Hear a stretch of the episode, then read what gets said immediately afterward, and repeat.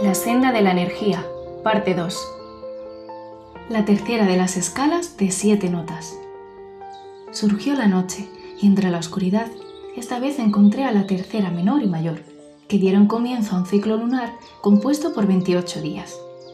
Con la tercera menor empezaron los siete primeros, un cuarto creciente que iluminaba conforme crecía la luna. Eso que dio un color oscuro a todo aquello que me crucé a mi paso. Con la tercera mayor se completaron los días blancos, una luna llena que alumbraba el suelo por donde iba pisando. El primer paso de medio tono entre la tercera y la cuarta, un vacío donde apareció una lámpara radiante que me avisaba y al mismo tiempo me dio la energía para recorrer esa mitad de la noche que me faltaba. El vacío de la muerte antes de morir, una etapa del camino que me preparó para experimentar la luz. La cuarta justa de las escalas de siete notas. Poco después llegó la cuarta, un abismo en el que me fui sumergiendo y donde la luna llena recogía a su paso todo aquello que me entregaba. Un cuarto menguante que situó sus días sobre la luz y la penumbra. El final de aquella sala de la cueva y el principio de la galería que se fue estrechando a medida que se alejaba de ella. El tritono de las escalas de siete notas. Había llegado a la mitad del recorrido sin saberlo, y así apareció el tritono. Cuarta aumentada o quinta disminuida, según el lugar de donde provenía. Un intervalo que dividió estas escalas en dos partes iguales, tres tonos hacia la primera y otros tres tonos hacia la octava. Aquellos dos días de luna nueva en el cual todo fue pura oscuridad, hasta que de nuevo comenzó ese ciclo infinito que recorre las noches desde los primeros tiempos el final de la caverna que a su vez anunciaba el comienzo de algo nuevo, un final del túnel donde sin ver la luz ya casi pude intuirla. El sonido del diablo para muchos y una nota característica para otros. La quinta justa de las escalas de siete notas.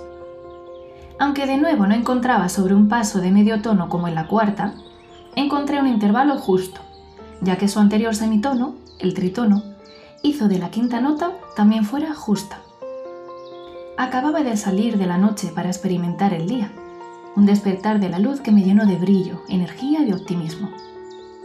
Al igual que el tritono se le podía llamar quinta disminuida o cuarta aumentada, la sexta menor y próximo semitono se le llamaba quinta aumentada cuando provenía de la quinta justa.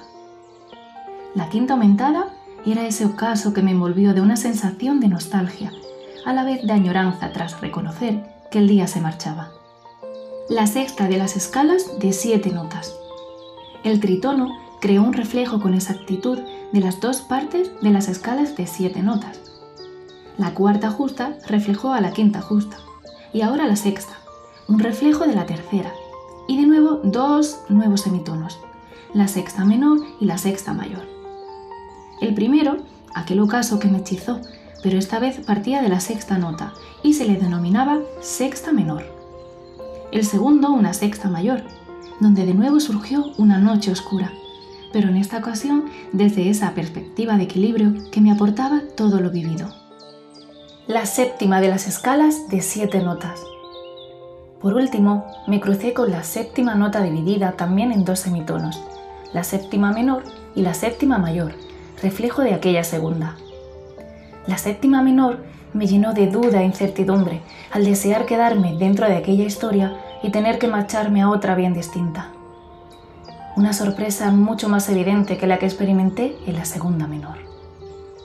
La séptima mayor me aportó un estado de conformidad, ese paso tan importante que me disponía a dar. Una sumisión consciente hacia la nueva tónica, la octava fundamental, que completaba el ciclo y reflejó a la primera ese segundo paso de medio tono que formaba un segundo vacío con la séptima, el vacío de una muerte física que a la vez dio paso a esa escala que ordenó nuevas experiencias, ese cambio de vestido inevitable que todos experimentamos tarde o temprano.